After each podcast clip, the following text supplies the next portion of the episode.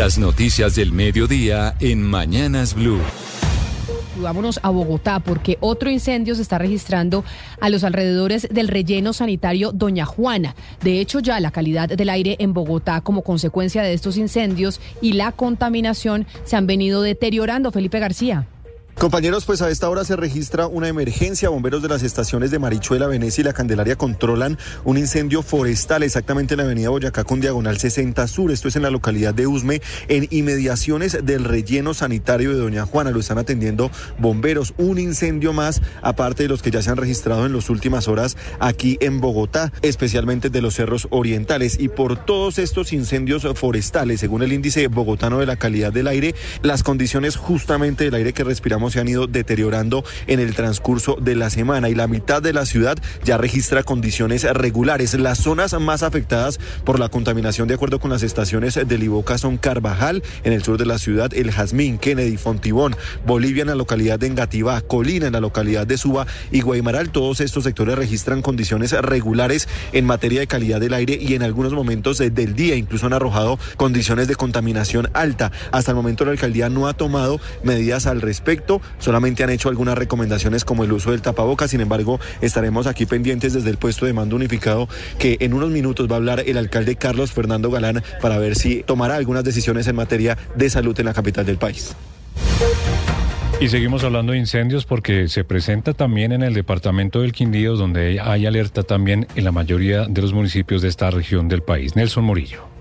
En el Quindío, sus 12 municipios tienen alerta ante la probabilidad de incendios de cobertura por las altas temperaturas que tiene esta región del país. Juana Gómez, secretaria del Interior del Quindío, confirmó las primeras afectaciones por las llamas en este departamento. Presentaron tres incendios de cobertura vegetal, uno en el municipio de Génova, en la vereda El Dorado, otro en el municipio de Córdoba y otro en el municipio de Calarcá, en un lote contiguo al hospital de este municipio ambos pudieron ser pues controlados eh, por parte de nuestros bomberos voluntarios de cada uno de estos municipios.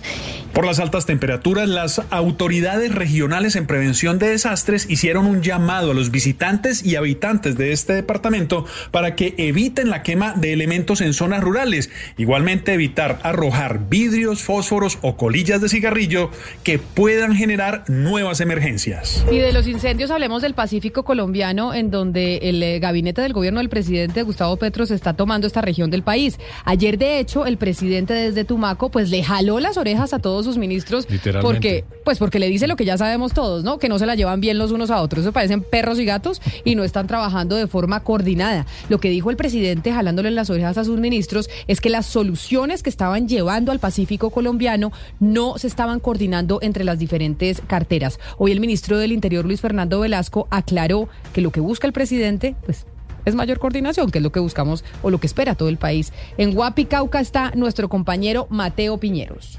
Buenas tardes, hoy los saludos desde el departamento del Cauca en el municipio de Guapi y aquí avanza la toma del Pacífico por parte del gobierno del presidente Gustavo Petro. Todo el gabinete está en este momento en un evento reunido con las comunidades, escuchando algunas de sus problemáticas para lograr soluciones. Pero desde aquí el ministro del Interior, Luis Fernando Velasco, se refirió a ese jalón de orejas que le hizo el presidente Gustavo Petro a sus ministros el día de ayer pues lo que ha dicho el presidente es que cada ministro llega con una propuesta, con una idea que no está articulada con las demás carteras y que esa no es la idea de la toma del Pacífico. Lo que ha dicho Velasco es que lo que busca el presidente es que su gobierno trabaje de una manera más articulada, pero que en ningún momento es un regaño al gabinete. El presidente permanentemente está eh, eh, reclamando por mayor acción, mayor articulación y es normal, pero no, no, no lo entendemos así. Una vez acabe este evento en Guapi, Cauca, el gobierno del presidente Gustavo Petro saldrá hacia El Charco, un municipio en Nariño, para atender otro evento con las comunidades y posteriormente volver a Tumaco en este tercer día de la toma del Pacífico. Y cambiamos de tema porque esta mañana Transparencia por Colombia reveló que uno de cada cuatro financiadores de campañas de autoridades regionales electas en 2019 obtuvo contratos con fecha posterior a la posesión de, de estos mandatarios. Aunque Andrés no es una práctica ilegal, sí puede generar pues un tema de conflicto de intereses. Así es, Lobo, muy buenas tardes. Mire, este es un reporte que entrega Transparencia por Colombia de la gestión de los alcaldes y gobernadores durante el periodo 2019-2022. La conclusión a la que llega Transparencia por Colombia es que el 25,5%, es decir, 2.518 aportantes de cerca de 9.500 que financiaron las campañas de los alcaldes y gobernadores elegidos en esa época, celebraron contratos con el Estado con fechas posteriores a la posesión de las autoridades regionales. De esos, las cifras son 5,3 billones de pesos divididos en 19.026 contratos. Si hacemos una regla de tres, una eh, una operación aritmética, a cada contratista le tocaría cerca de nueve contratos. Oh, es que, es, a ver, esto que está diciendo Transparencia por Colombia, Andrés, pues ya lo sabíamos. Lo que pasa es que Transparencia por Colombia le está poniendo números, números le está poniendo datos, exacto.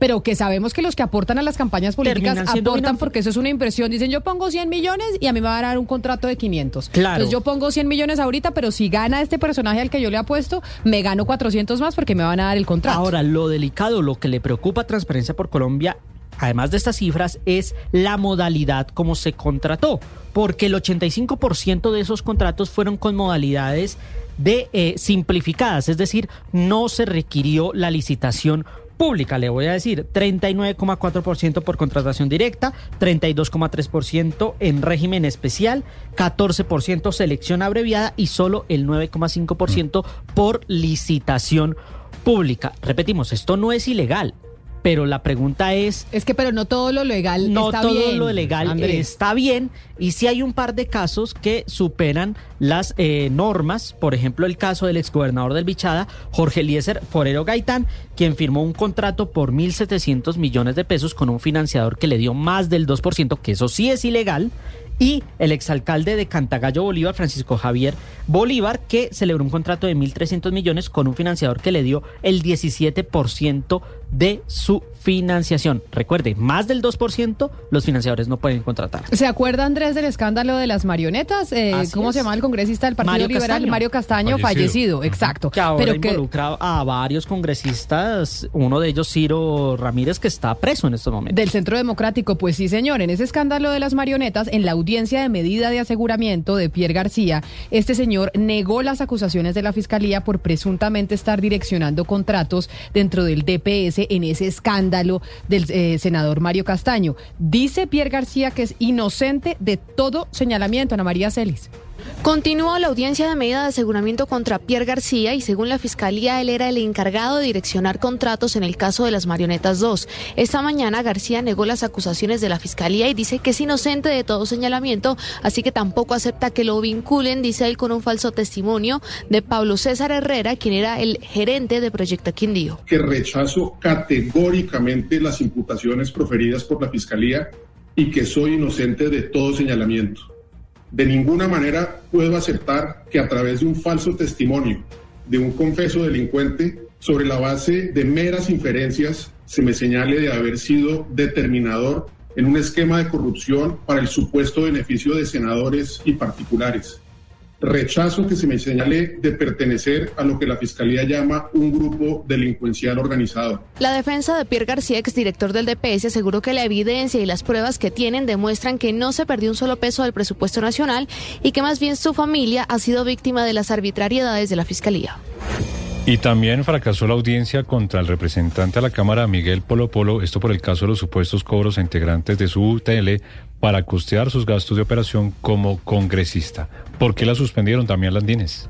Compañeros, pues ni el representante Miguel Polo Polo ni los testigos eh, que iban a dar su versión dentro de este proceso se presentaron en la audiencia que había citado el Consejo de Estado a las 10 y 30 de la mañana.